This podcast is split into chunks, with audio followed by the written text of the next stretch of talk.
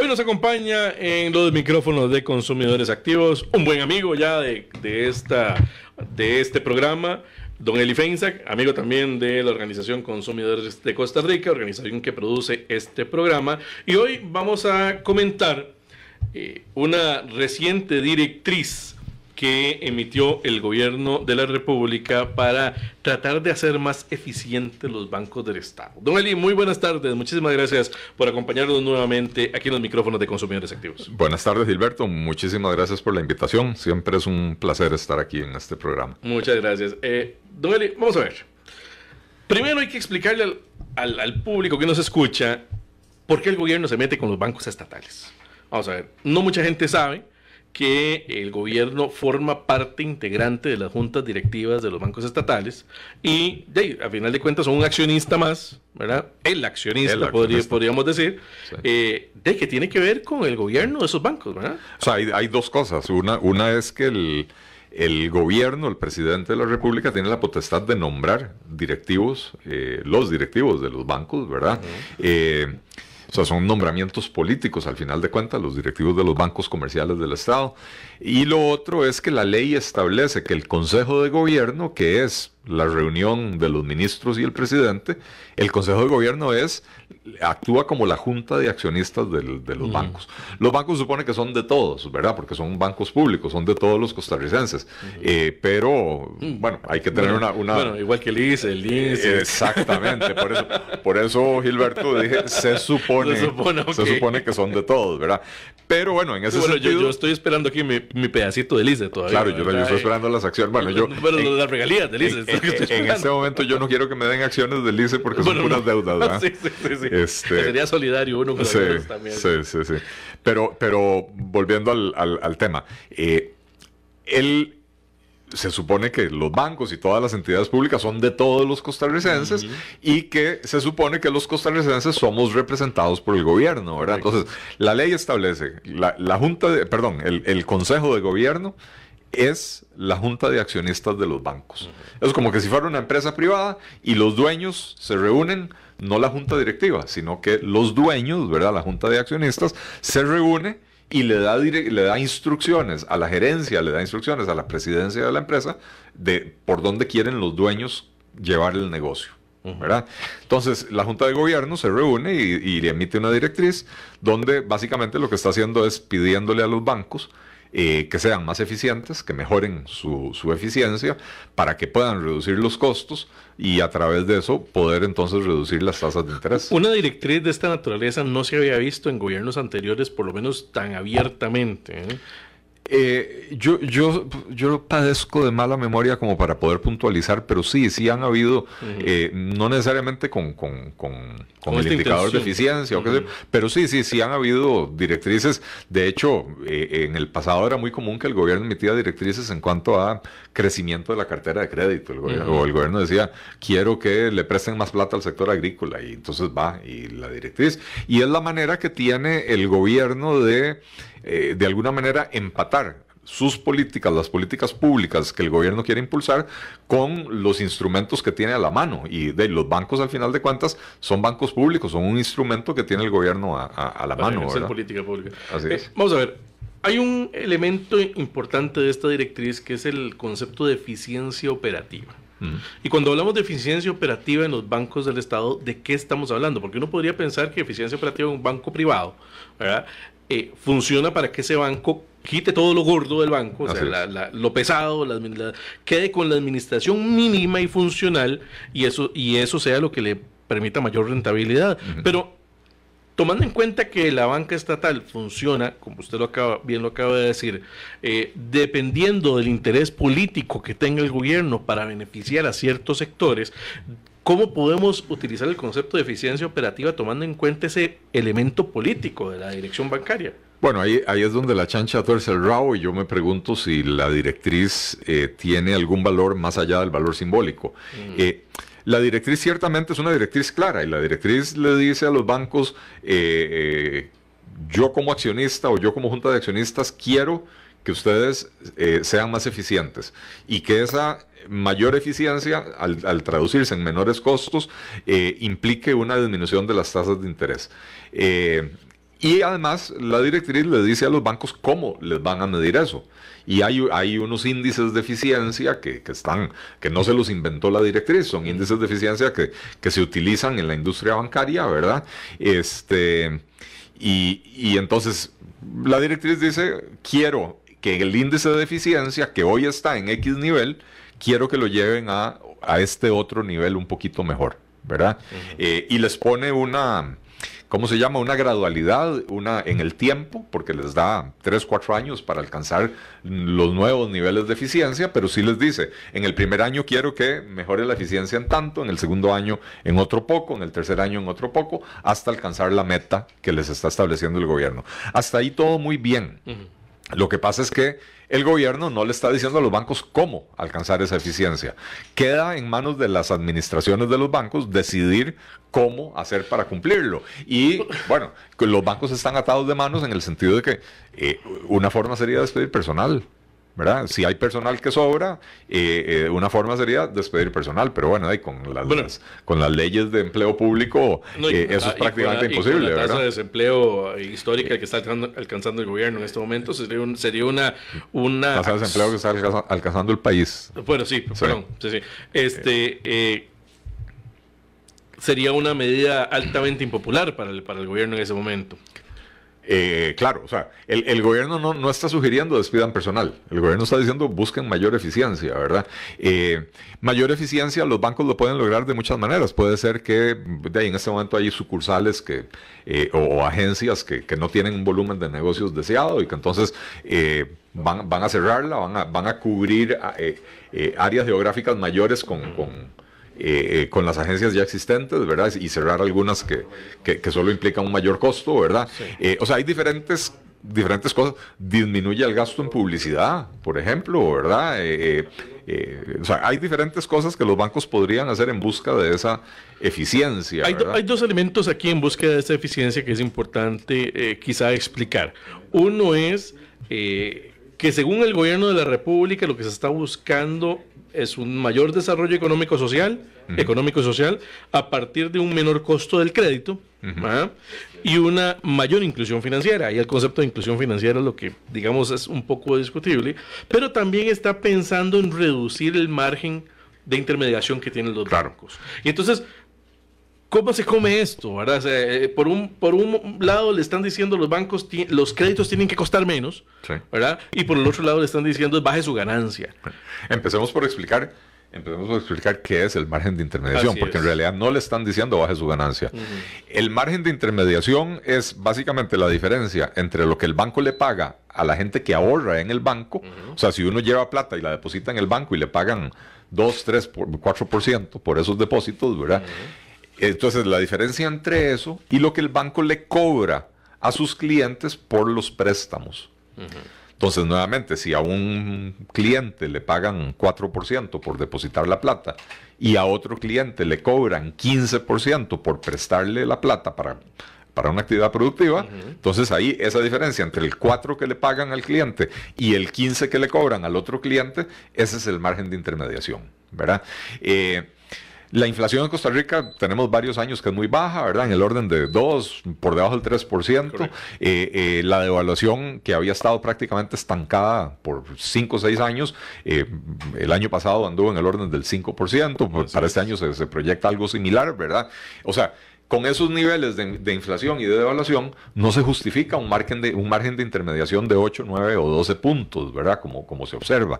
Eh, ahí es donde uno observa la ineficiencia del banco, porque el margen de intermediación es lo que le permite al banco obtener utilidades, es lo que le permite al banco, o sea, es, de donde el banco saca la plata para pagar planillas, para pagar alquileres, para pagar publicidad, para pagar, eh, eh, ¿cómo se llama? Eh, asesores extraordinarios que les dicen, vaya pinte una sucursal de, Rosado y llámelo banca para la mujer y qué sé yo, ¿verdad? Ese tipo de cosas. De ahí es de donde sale la plata, de ese margen de intermediación. Si yo recibo 100 colones de Gilberto, y le pago 4%. Y después le presto esos 100 colones a Otto, que está aquí detrás de las cámaras, pero se lo presto a un 15%. Bueno, yo a Gilberto le tengo que pagar 4 colones, es el 4% de 100, pero yo a Otto le voy a cobrar 15 colones. Le pago 4 a Gilberto y quedo yo con 11.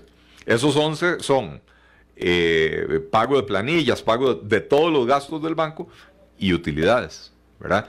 Entonces, cuando, cuando al banco le dicen mejore su eficiencia, y disminuya el margen de intermediación. Ahí es cuando usted dice que no necesariamente le están diciendo que gane menos. No le están diciendo que gane menos, le están diciendo gaste menos. le están diciendo genere la misma utilidad con menores gastos. O sea, sea más eficiente. sea más eficiente. de lo que se pretende con la directriz. Claro. Tenemos tres eh, intervenciones de, nuestros amigos que nos, que nos siguen a través del Facebook Live de actual 107.1 FM. Don Eduardo Brenes nos dice, hoy se revela por declaración del exdirectivo del Banco de Costa Rica, Alberto Raven, que el exministro de la presidencia, Melvin Jiménez, fue quien recomendó el nombramiento de Barrenechea como gerente de esa entidad en 2014 y que al crédito del cemento chino se le conoció como crédito Sergio Alfaro por el interés de dicho ministro en que se aprobara dicho crédito. ¿Es sano que un gobierno se interese de esa manera en una operación crediticia privada? absolutamente no. Vamos con esa. Eh, por una. Vamos una una. Eh, absolutamente no. O sea, una cosa es que como junta de accionistas eh, el, Consejo de Gobierno le dé directrices de carácter general mm. al banco, como es el caso que estamos aquí conversando, el de la directriz, hágase más eficiente, ¿verdad? Mm. Y otra cosa es que el Consejo de Gobierno o algunos de los ministros de gobierno se interesen específicamente por créditos puntuales, créditos particulares, porque evidentemente... Hay una violación de la autonomía bancaria. Hay una violación de la autonomía, hay, hay, eh, eh, eh, eso automáticamente genera la sospecha de tráfico de influencias, de manejo de intereses espurios e intereses ocultos, que reconozcámoslo también, los bancos estatales han servido a lo largo de su historia para eso, ¿verdad? Eh, eh, eh, es en parte uno de los motivos por, por, los cuales los liberales tendemos a ver con malos ojos la existencia de una banca estatal, ¿verdad? Porque al final de cuentas no cumple un objetivo social, esos bancos están para generar utilidades, no para, no para favorecer sectores desfavorecidos, y más bien se usan para favorecer a los amigos de los gobernantes de turno, ¿verdad?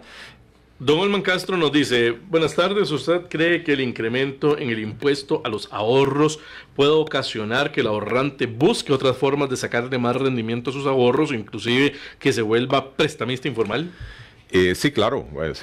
Cualquier incremento que tenga uno en, sus costos, eh, o sea, es, es, un costo que tiene uno para generar dinero. Si yo soy ahorrante, eh, y me mete un impuesto al rendimiento de ese ahorro, pues es un costo adicional que tengo, ¿verdad?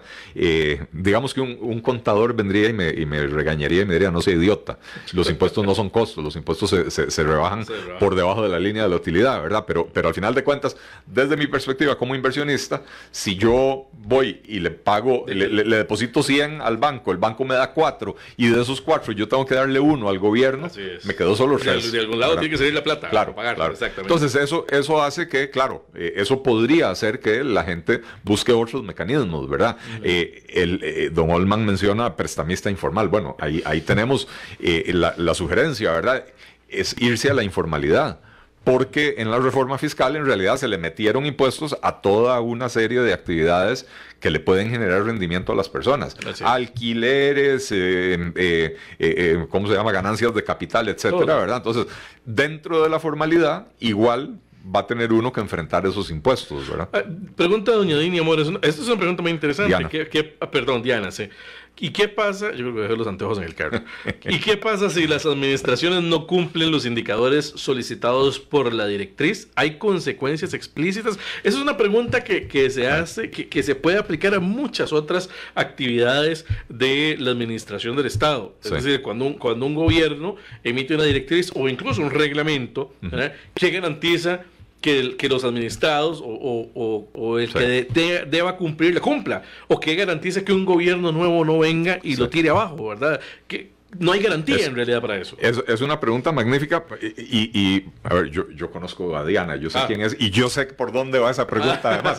Eh, o sea, ah, hay, Diana, oculto. Diana lo que quiere saber es si la directriz establece consecuencias. Ah, ok. ¿Verdad? Eh, y tengo que confesar que yo me leí esa directriz hace dos o tres semanas cuando la publicaron y no recuerdo qué decía acerca de las consecuencias, eh, pero no era nada, no, era nada extraordinario tampoco. O sea, si, había algo, era así como una, una, una palmadita en la mano, ¿verdad? Ahora, eh, ampliando, ampliando un poco eso, ojo, ya, ya, me, me, traté de dar yo ahí de prestidigitador y saber exactamente qué, qué, qué, es lo que preguntaba Diana. Pero eh, también está el asunto de que aunque la directriz estableciera algún castigo, como, como quien dice, si no me hace caso, despido al gerente del banco.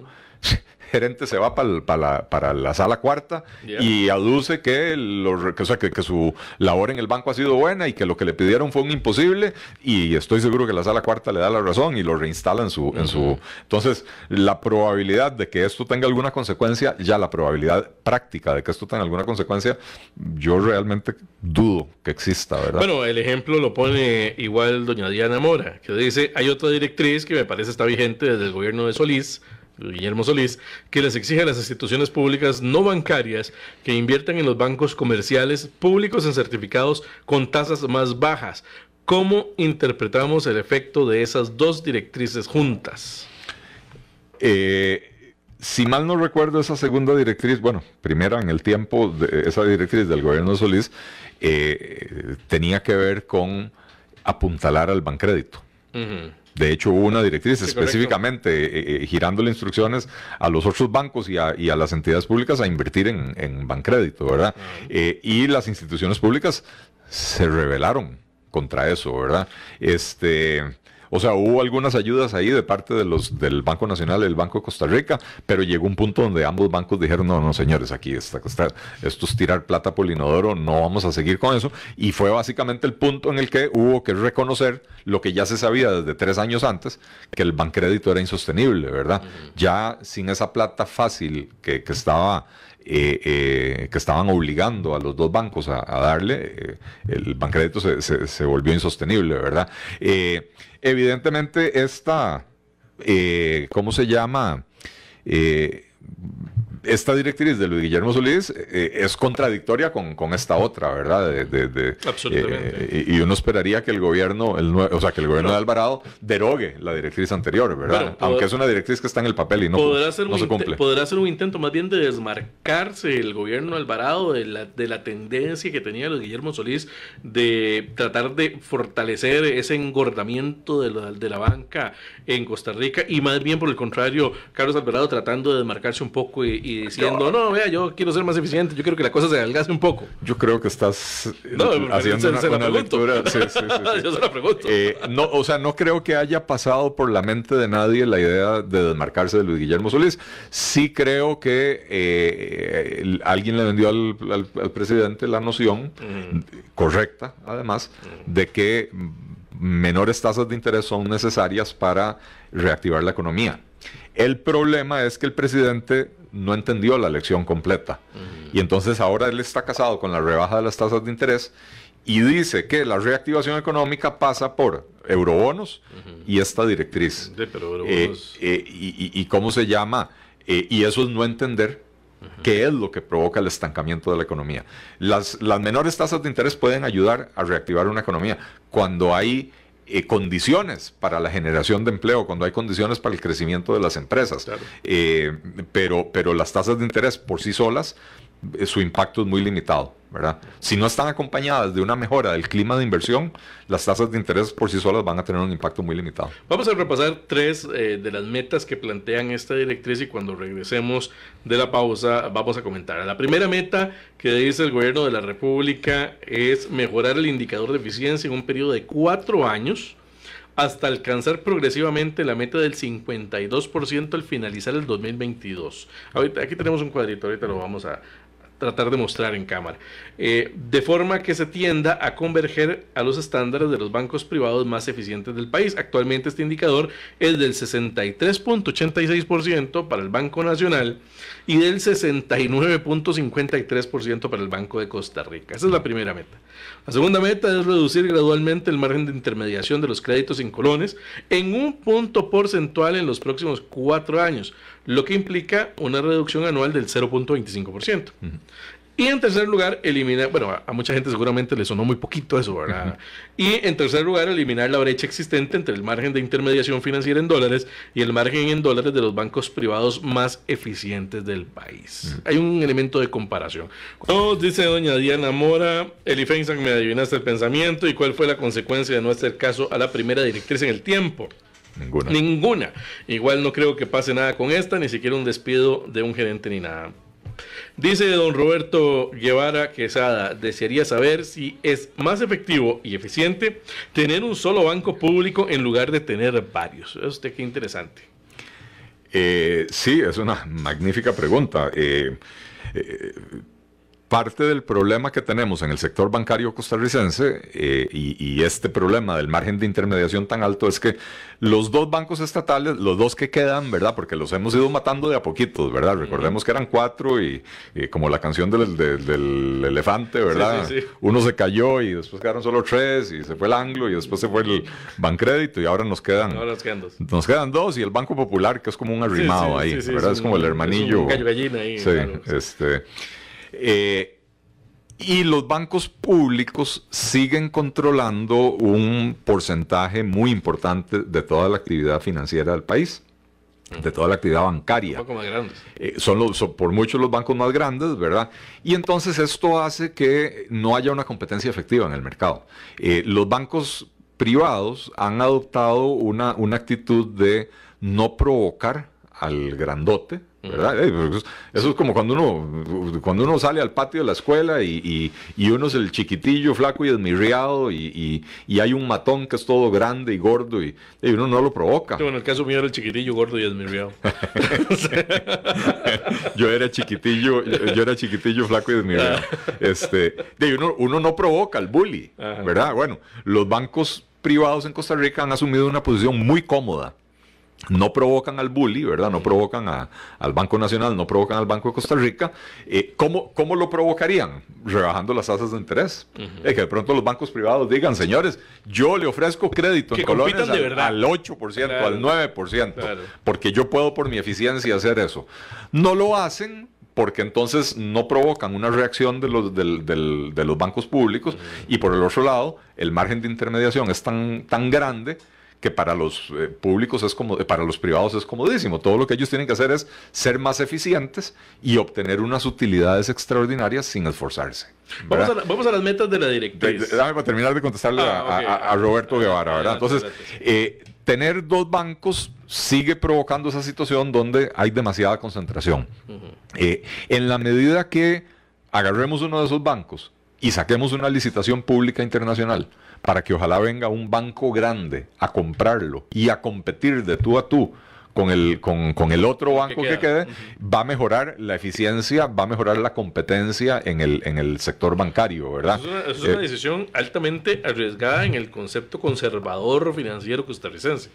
Eh, bueno, en Costa Rica todo lo que suene a eh, cerrar entidades estatales o, venderlas. o lo que sea es, es percibido como como malo, como nocivo. Bueno, por eso estamos como estamos, ¿verdad? Y por eso nos estancamos y no logramos salir de donde estamos.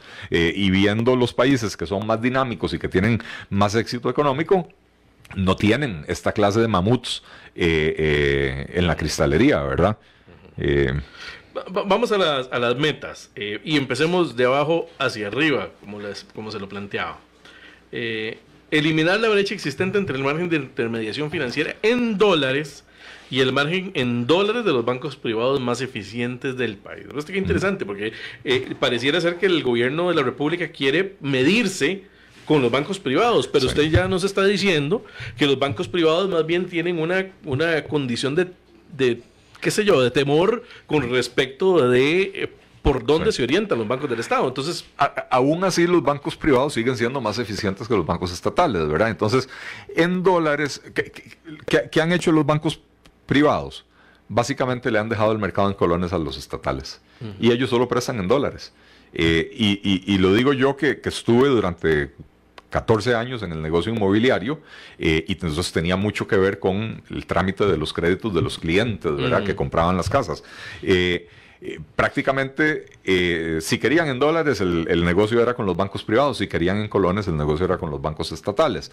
Eh, curioso que, le, que manden a los bancos estatales a, digamos, a aspirar a, los márgenes de intermediación de los bancos privados en dólares, cuando la política que ha venido siguiendo la superintendencia, la, el CONACIF y la Superintendencia de Entidades Financieras ha sido a disminuir la dolarización, ¿verdad? Eh, entonces me llama poderosamente la atención. Por otro lado, eh, me parece que es una eh, consecuencia de la típica mentalidad estatista. Es, ok, los bancos privados donde nos están picando es en dólares. Entonces, le, le ordeno a usted, banco estatal, joder a los bancos privados ahí en dólares, ¿verdad? Y en colones siga siendo el chancho en el, eh, eh, el elefante en la cristalería, ¿verdad? En colones que además eh, de ahí es el grueso del negocio. La segunda meta es reducir gradualmente el margen de intermediación de los créditos en colones en un punto porcentual en los próximos cuatro años, o sea, 0.25 cada año. La gran pregunta es, ¿eso tiene algún impacto para la vida de la gente realmente? ¿Tiene algún impacto para la, eficiencia, la eficiencia del banco? Posiblemente sí, cuando se ve todo el conjunto de la cartera crediticia. Pero para la gente tiene un impacto significativo esto. Eh, tiene, tiene un impacto, si se logra, tiene un impacto, pero es un impacto que, digamos, si el objetivo es reactivar la economía, Así es. un punto porcentual a lo largo de cuatro años nos agarró tarde, ¿verdad? Eh, por supuesto que si usted tiene un crédito, y le reducen la tasa de interés en un punto porcentual, usted va a tener una, un alivio en la cuota que va a pagar. Ahora, un alivio. Un aliviecito. Un, alivio, sí, eh, digo, tampoco, tampoco es como que de pronto usted va a decir, a la pucha, ahora me puedo ir a Europa el fin de semana, ¿verdad? No, no, no, no se trata de eso. Pero, ¿cómo se llama? Eh, me parece que un 1% a lo largo de cuatro años es muy poco, muy, muy, muy poco ambicioso y probablemente un reconocimiento de la realidad de que por más que se le pide eficiencia a los bancos estatales, la estructura propia de los bancos estatales no permite una mayor eficiencia. Eh, y no la permite porque nuevamente un banco estatal, como toda empresa estatal, no tiene los incentivos correctos, los incentivos necesarios para generar esa eficiencia eh, que sí hay en el sector privado. Eh, y empezando por lo que discutíamos en el primer segmento. Es que si yo tengo que hacer una operación más eficiente y si eso implica, lamentablemente, despedir personas, entonces esa es la manera de hacerlo eficiente, ¿verdad? Eh, eh, y una empresa estatal de, no puede darse ese lujo, ¿verdad? Y por último, la, la, primera meta que habla el gobierno, que es, eh, vamos a ver, reducir el indicador de eficiencia. Y ese indicador de eficiencia lo estábamos viendo ahora, amigos y amigas que nos siguen por Radio Actual, en el corte, que ese esa meta es llegar al 52% en el 2022. Eh, actualmente están en un 69.43, perdón, un 66.77 el Banco de Costa Rica y un 60.90 el Banco Nacional de Costa Rica. Esto verdaderamente tendrá algún impacto en la, en, el, en, el, en la forma en la cual hacen los negocios los bancos estatales en adelante o sencillamente es un indicador al interno que lo que puede provocar es que el banco trate de que la gente se endeude más. Debería tener un impacto. Eh, porque esto es lo que el banco tiene que hacer para poder reducir el margen de intermediación. En realidad, de eso es, ¿verdad? O sea, la otra forma de reducir el margen de intermediación es eh, eh, simplemente sacrificar margen, sacrificar utilidades. Y no creo que lo que el gobierno quiera sea que los bancos le generen menos utilidades. El, índice de eficiencia básicamente lo que le dice es qué porcentaje de los ingresos suyos del banco se dedican a gastos administrativos. ¿verdad? Eh, la fórmula es un poco más complicada, pero no, no, hace falta complicarle a la gente el, asunto. Si usted tiene 100 colones de ingresos, ¿cuánto de eso se le van gastos administrativos, verdad? Eh, ingresos netos, después de los gastos financieros. Eh, eso por si hay alguien técnico yendo, para que sepa que sí entiendo de qué estoy hablando. Este, y entonces, si, si usted se está tirando un 100% de sus ingresos en gastos administrativos, un 70% de sus ingresos en gastos administrativos, está siendo bastante ineficiente. Si usted reduce eso a 52, como es la meta, entonces estaría siendo bastante más eficiente. Quiere decir que le estaría sobrando, si usted hoy está en 70 y reduce a 52, quiere, le estarían sobrando 18 colones adicionales, ¿verdad? Y esos 18 colones puede usarlos para disminuir la tasa de interés sin... Eh, eh, eh, ¿cómo se llama? Sin afectar las utilidades. ahí es donde la chancha decía usted, todo es el bravo, porque cuando uno ve estas metas de eficiencia financiera, eh, de eficiencia operativa, y lo compara con las metas de inclusión financiera del gobierno, uno se da cuenta que esto es para que los bancos presten más y que la gente se endeude más.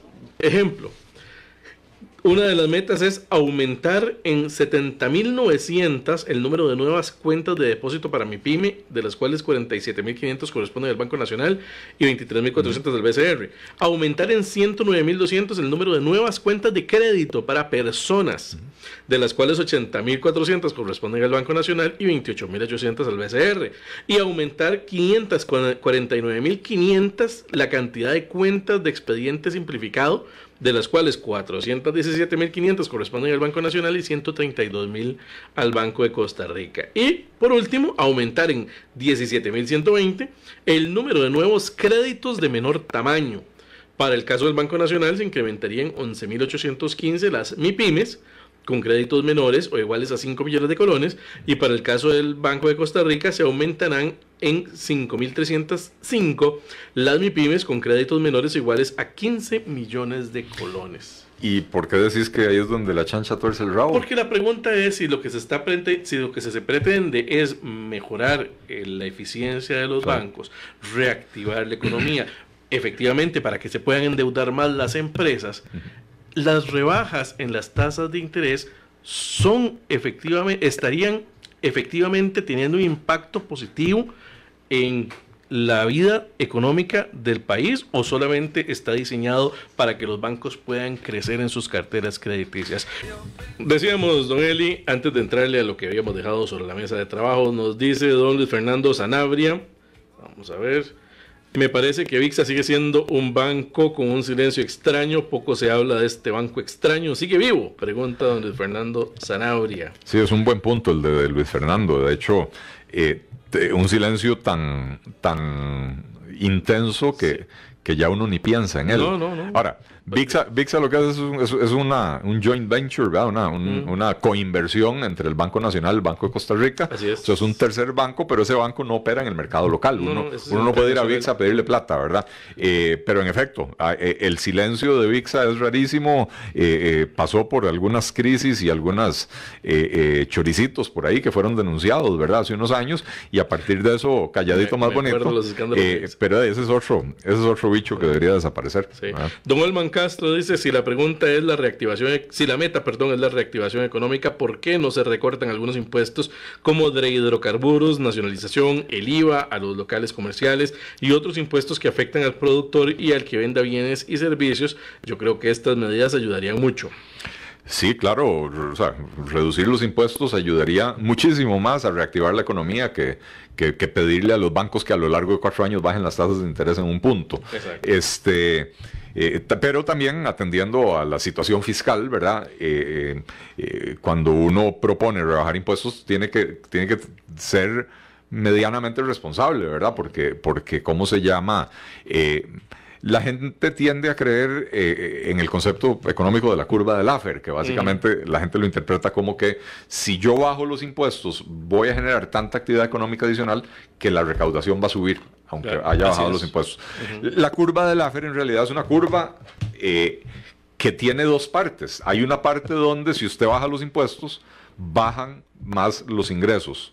Y hay otra parte donde, si usted, donde ya los impuestos son tan altos que si usted los rebaja, la reactivación que eso provoca va a generar mayores ingresos. Eh, entonces depende mucho de, de, qué lado de la curva del AFER estamos. Yo no he visto un estudio serio de Costa Rica que indique de qué lado de la curva del AFER estamos, ¿verdad? Eh, eh, pues, habría que hacerlo, ¿verdad? Lo que pasa es que este, este tipo de estudios que lo pueden hacer las universidades, como en Costa Rica lo hacen las universidades estatales, no les interesa demostrar que probablemente estamos del lado de la curva del AFER, donde si bajamos los ingresos, si bajamos los impuestos, suben los ingresos.